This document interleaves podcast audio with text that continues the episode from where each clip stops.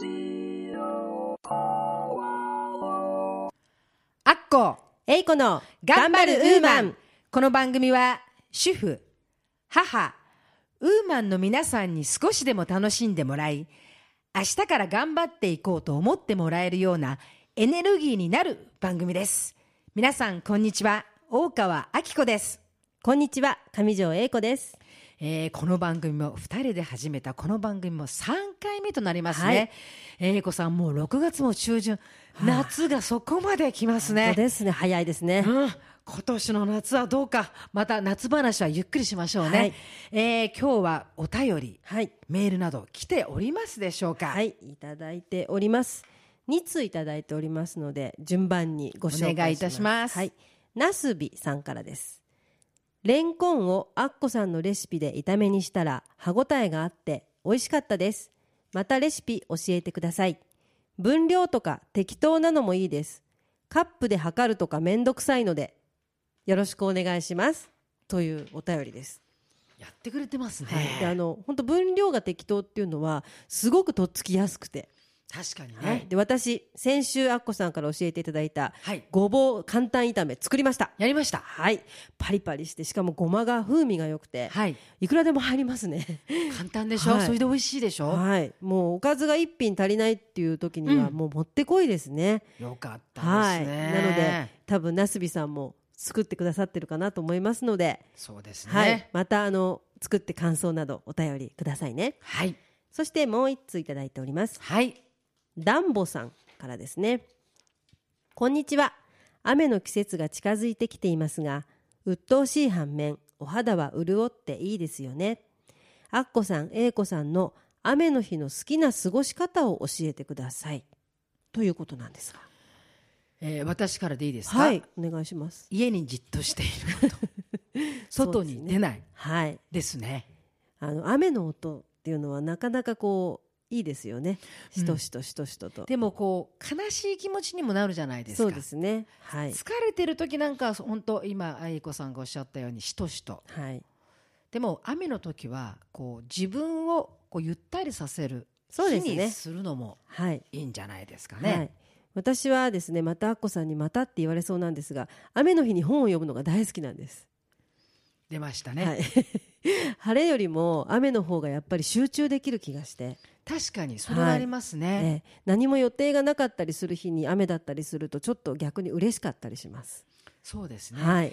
あのですから雨の日に溜まっていた例えば家事とかね、はい。例えば今英子さんみたいな本とか、はい。あとビデオを撮ってたらそれをそうですね。ビデオ鑑賞しようとか、そういう自分のために使そうようにしたはい。らいいんじゃないですかはね。い、そうすると雨もちょっとねあのあんまり鬱陶しくなくていいかなと思います。えーたくさんメールやお便り本当に皆さんありがとうございます。ざいます。それでは今日もここ松戸ポアロのスタジオよりウーマンの輪が届いていきますよ。う楽しくいきましょはい。今日も二人のウーマン話をお届けしたいと思います。う。はい今日はですね、はい。心に残っている感動の映画はい。歌。はい。そして初めて買ったレコードや本など。そして今も大切にしまってあるものなど。はい。懐かしい大切な一つを二人でじっくり話してみたいと思います。懐かしい大切な一つ。素敵ですね。まずじゃあどれからいきましょうか？はい。ではですね感動の映画、はい。行ってみようと思います、お願いします。えー私はですね、はい。正直あまり本と同じように映画も見ないんですね。はい。そうなんですか？なんか、はねあの見ないんですね。意外ですね。はい、えーなんですが、はい。日本映画で見たはい。ものの中ではい。本当に感動して今でも大切な私の一つの作品。はい。それはですねはい「さらば愛しき人よ」ですはい。あのー郷ひろみさんと木村和也さんの血のつながりではないはい。深い絆の話ですね、絆。はい。あのーヤクザっぽい映画なんですけれども、その師弟関係のはい。兄弟愛のこの絆、あー。これがしびれたああそうなんですね。はい。絆。あの今の世の中に大切なですねこの礼儀とかですね、はい兄を思って自分が死んでいくかですね、はい。い、やーしびれる。アッコさんねあの絆。大好き、ですよね。はい。これがですね、はい。今でも忘れない私の感動の心に残る一作です。はいすごい。なんか見てみたくなりました。見たことないです私。見てください、はい。そしてえ洋画ではですね、はい。2つあります、二つ、やはりりこれは王道ですね。ボディーガードエンダーですね。これはですね 命を懸けて大切な人を守る、でもす素晴らしい愛愛でしたよね、うん分かりやすくてとても悲しい、悲しかったです。愛のお話、はい。これは素晴らしい。そうですね。私もボディーガードはちょっともう涙なくしてはね。見れない、あの、うん、本当に大切な人を守るために命を懸けて守るっていう、そうですね。これも素晴らしい。心ですねあともう一つはですね、はい。ステラ。ステラ。あのーこれはですね、はい。母親。はい。自分はこのなんていうのかな。少しこの、うん、普通のこう綺麗なお仕事をしていないはい。母親がはい。子供の幸せのために別れた旦那さんに渡すんですけれうども、んその子供は母親に帰りたいんだけども帰ってくるなっていうためにですね子供に物を投げつけて、私はあんたを育てたくないのよって女で生きたいのよってああえてそれを言う。で子子供のために。供は泣きながら、あはい。その別れた旦那さんの方そちらの方がその生活が豊か。だけれどもその子供がですね、はい。最後結婚する時にはい。お母さんがずっと会わないけれども会いに見に行くんですよねうん会わないんだけども。うん。その母親の姿がね私は忘れない。あの子供に向けて投げつけたはい。もの、はい。あんたなんか育てたくないのよっていう。じゃないと子供は母親が好きだから行かない。ええ。そのために行かせるために投げつけた。切ないですね。切ない。このね、えうん。ー私は3本がはい。今でも忘れることがない3本ですね。そうなんですね。英子さんはどうですか、私はなかなか絞るのが難しいんですけれども私あの邦画日本映画ではですね角川の横溝静止シリーズがはい。子供の頃から大好きで、中でも一番ハマったのが犬神家の一族なんですね。はあ。可愛くないですね。でもあの恐怖と戦慄の中に悲しい物語やはりその母子の愛とかうんそういった悲しい物語があってとてもその子供心に感銘を受けたんですね。もう非常にあの怖いんですけども画像もが画面も暗くてそうねもうドキドキしながらでも通してみると実はその愛の物語を描いているということでもう見終わった後にとっても感銘を受けて感動したっていうのを覚えてます。はいあとそれとまあちょっと大きくなってというか思春期ですけれどもスローなブギにしてくれこれも片岡義雄さんの作品あの本からの映画化だったんですけれども主人公の幸の、えー浅野敦子さんがされてたんですね。はいで16歳ぐらいだと思ったんで思うんですけどもその幸野の奔放で刹那的な生き方これがまたあの思春期の子供にはすごくかっこよくてですねあんな風に生きたらかっこいいなっていう憧れものすごく憧れを持ちました。はい。で洋画で洋画はですね洋画好きだった父の影響で幼少期にたくさん見ていたというより見させられていたんですね、今日はこの映画だから全部見ろ見ろ見ろっつってチキチキバンバンとかオズの魔法使いとか、うんうん。そういうのをすごく見させられて眠いのに見ていたっていうことがあったんですけどなので本当に絞りきれないんですけどもあえて選ぶならジーン・ケリーの「雨に歌えば」なんですね。であまりにも有名なシーンですけど土砂降りの雨の中でタップを踊る主人公ね。こちらがまた雨なのにその陽気な感じっていうのが雨というものの描き方の日本とアメリカの違いっていうのを幼心にすごく感じたんですね。やはり日本はあの先ほどあのアッコさんもおっしゃってたように雨が降るとちょっと寂しいとかはいはい。えっと、ちょっと落ち込むとかそういう感じなんですけどあんなに明るく雨の中っていうのがアメリカってなんか幸せそうな楽しい明るい国だなっていうのをちっちゃい時に思ったんですね。なんでそれがすごく印象に残ってますあのラジオのお聞きの皆さん分かりますか？この英子さんと私のこの全くのなんていうんですかね。違いますね、うん、私のはもう王道というかもうなんかある意味切ったはったみたいな感じのもの。性格ですね。かっこいいですよねいやいやそれでやっぱぱりえ英子さんのこのスローな武器、あのりはい。あの敦子さんですよね、はい。あの白い T シャツがなんかかっこよかったですよね。そうです憧れた。であの犬神家の一族これテレビでやってましたね、はい。その愛情の物語っていう前に私は分からなかったっていうかですね。怖いんですよね本当に、あのでも見終わった後にああやっぱりっていうなんか切ないなっていう。でこの「雨に歌えば」は知ってます。これはですね、はい。ドラマの中のワンシーンであったことがあったんですね。あそうなんですね。それで、あのえー雨の中タップを踏んでいるっていうのが、は分かりましたね、はい。えー本当にこの映画一つ挙げてもこの全然この違いがあってこの面白いですよね。本当に違ういやいや面白い。いやあの英子さんがこう上げてきたものをね、はい。今聞いてそうきたかっていう感じがこうしますね。そうなんですね、うん、はい。あのではですね、はい。次、はい。初めて自分で買った本やレコードはい。思い出ありますか？はい、あの本はですねいつも親にねだって買ってもらってたんですけれども自分で本屋さんに一人で行って、うん。選んでお小遣いで買ったというのが星新一さんの短編集で「ぼっこちゃん」なんですね。小学校4年生でしたでそこから SF というジャンルにすごく興味を持ち出して読む本があの子供向け少女向けのものからあのジュブナイルと言われるいわゆる中高生向けのライトノベルあたりに変わっていったというそのきっかけにもなりました。はい。でレコードはフィンガー5がとても流行っていた頃ですね。僕のパパは空手の先生というシングルレコードを買いました。これお小遣いで小学校2年生だったかなと思いますえーはい。すごいですね。というかですね。いいですか？じゃあ私いきますよ、はいお願いします。私はですね、はい。本ないです、はい。というか自分で買った思い出がない。はい。これから、これから買ってくださいさないです。はい。読みなさいって言われて渡されることはあっても買ったものがないです。そんなに偉そうに言うなって感じなんですけどね、えーでですね、はい。初めて自分で買ったレコード,、はいレコード。これは私は思い出があります、はい。さらばハイ成功。はい成功泣けた。これは最高に泣けた。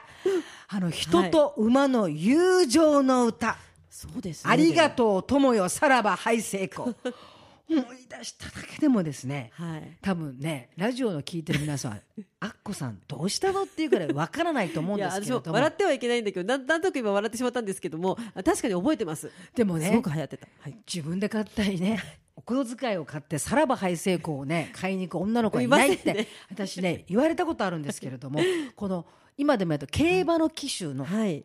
乗っている、はい。あの馬とのはい。このハイ成功は皆さん知ってると思うんですけど、有名なね、はい。あんまりその高い馬じゃなかった、はい。だけどもすごいこの成績を上げていった、はい。というこのハイ成功のとこの騎手のお話なんですけど、そうですよね。詩がいいの。はい。愛の右道打ち続けた恨んでないかいこの俺を。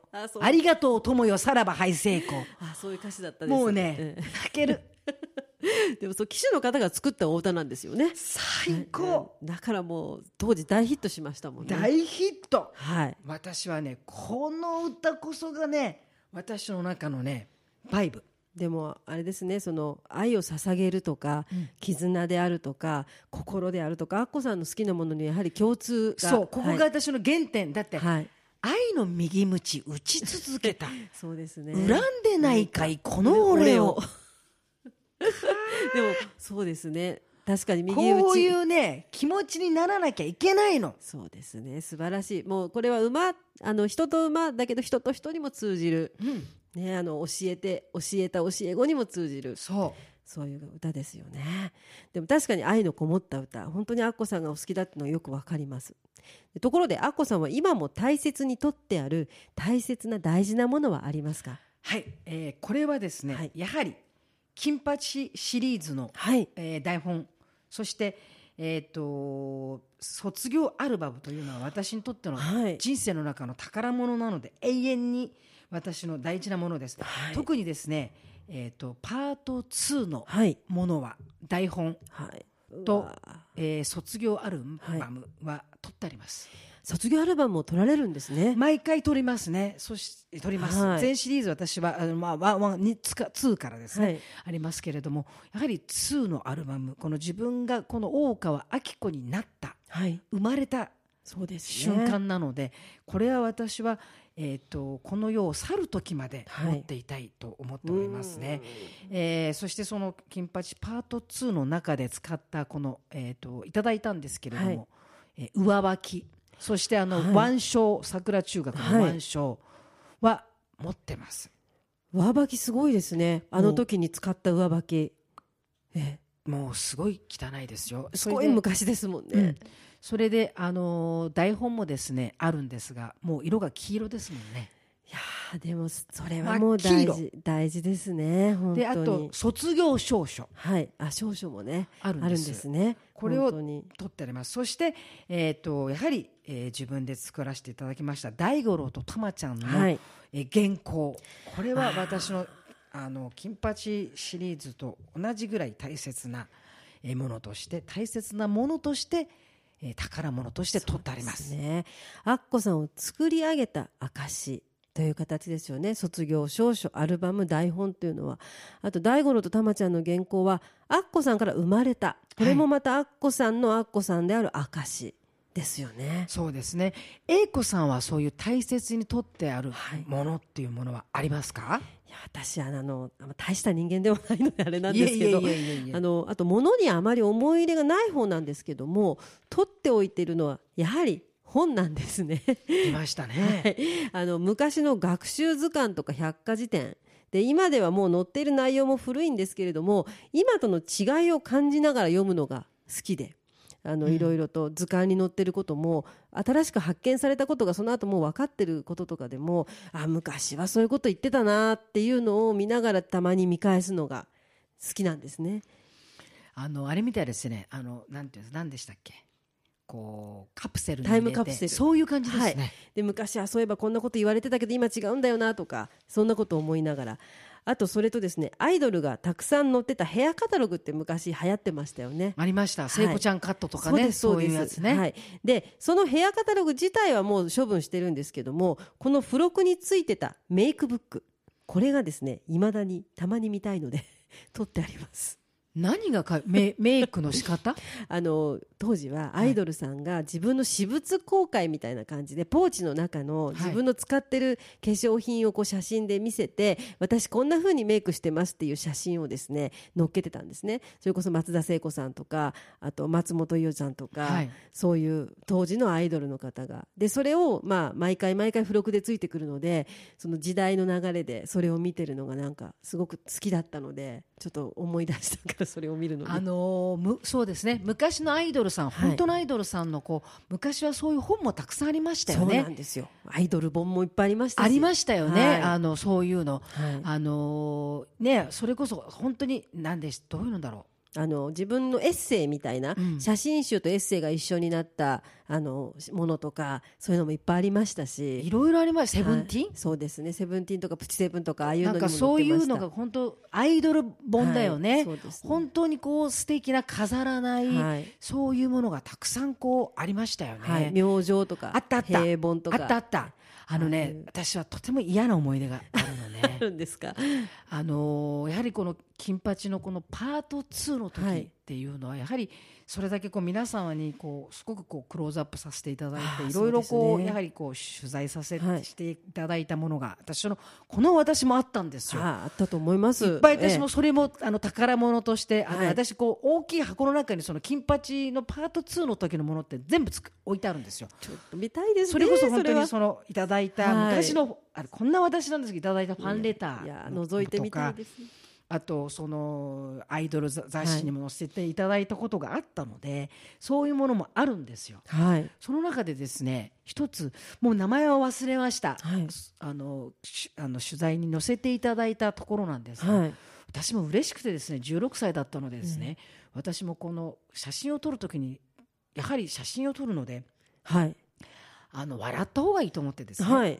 こうまあ、制服で金八のこの制服でこう笑おうと思ったんですが、はい取材の方に「すいませんあのアッコさんはそういうのじゃないんです」は？そういうのじゃなくてあのキャラクターでって言って。はい。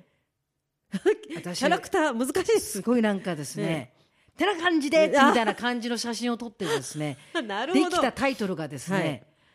お化け屋敷から出てきたアッコさんとかアッコとかねなんかですねなんかそんな感じだったんですよね私ね。なんてこと。その思い出がですねとってもね あるの。あでもあのわーっとするキャラクターそうそうそうだったですもんうんねでもやはりねこの取材をさせて載せていただく時の方、そのアイドル誌だったのでね、はい。やっぱりもう私もね笑った方がいいと思ってそうですよ、ね、笑わして笑ってっていうかこう笑みという感じでですね、あのやったんですけどそんなんじゃないんですって言われたのが 強いイメージがあってですね。でで出て見たやつもそんなんじゃなかったです。てな感じでーみたいなその写真がバッチリ載ってました。いやでもアッコさんそうですね。あのキャラクター強そうそうそう烈でしたもんねそれが今でも大切なですね、あの箱の一つの中に入ってますよ 今度ぜひ見せてください。それは開けることがないですね。そんな見せてくださいぜひ。えーそれでですやはりですね、そういうでもこういう大切なものやね、はい。友達の出会いとか、はい。たまにこういう話するっていうのもいいですね。いいですね。はい。それはきっとねあのこの年はい。もう私も英子さんも50もうちょっと私も今年で50になりますがだからこそ昔のあの時にあったものを覗いてみたい、ね。話ができるんじゃないですかね。なんかあの一ついなんかい見たくなかった時期もあったりとかするけれどもまたそれをひっくり返して見たくなるこの一周してるというか、うん。それがきっねと思い出というのじゃないですかね。ね。はい。うん、と思いますね。はいえーところでですね、こはい。の思い出この素敵なもの、はい。6月、はい。えー松戸でこの素敵なもの、はい。6月というもの6がっていう月。はい。ありますかね？6月ですね。あの梅雨時ですけれどもはい。紫陽花がとっても綺麗な場所があります紫陽花の場所が松戸に。はい、あの鎌倉の紫陽花寺有名ですけれども、はい実は松戸にも紫陽花寺出がありまました。す。出ました。はい松戸にある紫陽花。そうです。それはどこなんですか？はい、えっと本土寺と言いまして、えっと松戸市の小金原というところにあります。それは私たち私が今ここに来ている松戸からどのぐらいなんですか？えっとですね、電車で六七分八分、まあ十分もあれば行きますね。あそうなんですかはい、あのすぐ近くですので、であの住所でいうと松戸市平賀というところなんですけども、こはい小金の北小金という駅の近くにあるんですね。で、もともと源氏の名門平賀家の屋敷跡と伝えられていまして、まああの昔からあるんで、1277年にも開いたというところなんですけれども、とにかく美しいです。紫陽花がぶわーっと咲いていて、一面にはい。いろんな色があるんですか？そうなんですとってもだからもう本当にもうあこんなに種類があるんだなって思いますし、はい四季折々の風景があるんですけれども、まあ、とにかくこの紫陽花の時期が素晴らしいです。はい。ぜひ。で5000株の花菖蒲もあるので菖蒲も綺麗なんですけれども、まあ、はい。紫陽花もとっても綺麗ですので、ぜひアッコさん生きてみませんか？五重塔なんいやかもあります。もうぜひ私ね、はい。紫陽花ははい。大好きなんですよ。ああのそうでしたか？綺麗なね、はい。色。はい。見事ですよね。そうなんです。で雨の時にやっぱり、あの傘をさして、まあ、ちょっと年ですけれどもその中歩くとですね本当に気持ちがスーッとするようなはい。素晴らしい場所なんですね。いつぐらいまでやってるんですか？えっとこれ大体6月の梅雨明けぐらいまでの紫陽花があの枯れるまでというか、はいであの開門時間はですね朝8時から開いてます。早いですね。はい、で4時半までなんであのぜひこれは6月はですね本当にここ素晴らしくてもうみんなあの松戸のどこが綺麗ですかって言われた時には、はい。みんな口を揃えて本土寺っていうぐらいのところですのでであの参拝料はですね中学生以上は500円小学生以下は無料となっております。でこの時期電話をかけていただければ自動音声でご案内もありますのではい。よろしければぜひ行っていただけたらと思います。ぜひあの私も連れて行っていただきたいなと思います。紫陽花を見て、はい。ラーメンを食べるとはい。いうことで、ぜひあの皆さん松戸のこの紫陽花絨毯一色のところにですね、行ってみてください。本土寺本土寺と言います。ぜひ皆さんはい行ってみましょう。ぜひお願いします。はい。頑張っているウーマンの皆さん知りたいことや一人で悩んでいることなど皆様のご意見ご感想ご質問など何でもお手紙やメールでお寄せください。はい、英子さんと二人でどんなに小さい話でもたくさん話していきたいと思いますので、お便りメールをおよしください。お便り宛先は郵便番号271-0092千葉県松戸市松戸1306鈴木ビル3階 FM 松戸頑張るウーマン係。またメールアドレスはウーマンアットマーク FM 松戸ドットコムです。ポッドキャストや iTunes でお聞きの皆さんインターネットでラジオポアロと検索していただければ一番上にラジオポアロ公式ページが出ます。配信こぼれ話や番組内でご紹介したもののお写真などもアップされていますのでぜひ一度見に来てくださいね。Facebook ページもあります。どうぞ皆さんいいね押してくださいね。Facebook 以外にもミクシーページ Twitter などもありますのでどしどしご意見をお寄せください。この番組は毎週日曜日週1回の配信です。ぜひ皆様日曜日はお忘れなくラジオポアロにアクセスしてくださいね。えー、今日はですね、はい。面白かったですね。懐かしい思い出の話から始まって、この松戸の紫陽花一面の絨毯、はい。いやー素晴らしいなとこう思いました、ね。えー本当にですねこのラジオにたくさんの方がはい。みんな聞いていただいて、ラジオをにあの参加して一緒にいただきたいなと思いますよね。はい。ぜひお願いします、えーお便りの方もぜひどんどんあのお待ちしております。はい。えー来週はですね、はい。なんとはい。ウーマンのゲストの素晴らしい素敵なウーマンのゲストをお迎えしたいなと思っておりますので、楽しみですね。はい。はい。あの素敵なお話聞かせていただきたいなと思いますね。はい、どうぞ皆さんお楽しみにしていてください。私も素敵なお話を聞けることとても楽しみにしております。はい、それでは良いお時間になりましたので、今日はこれでお別れとさせていただきます。頑張るウーマンへの優しいひらがな。懐かしい思い出は、遠き日に帰る面影の忘れてならない初めの一歩。それでは皆さん、また次回をお楽しみに。アッコ、エイコの頑張るウーマンでした。ラジオポアロ。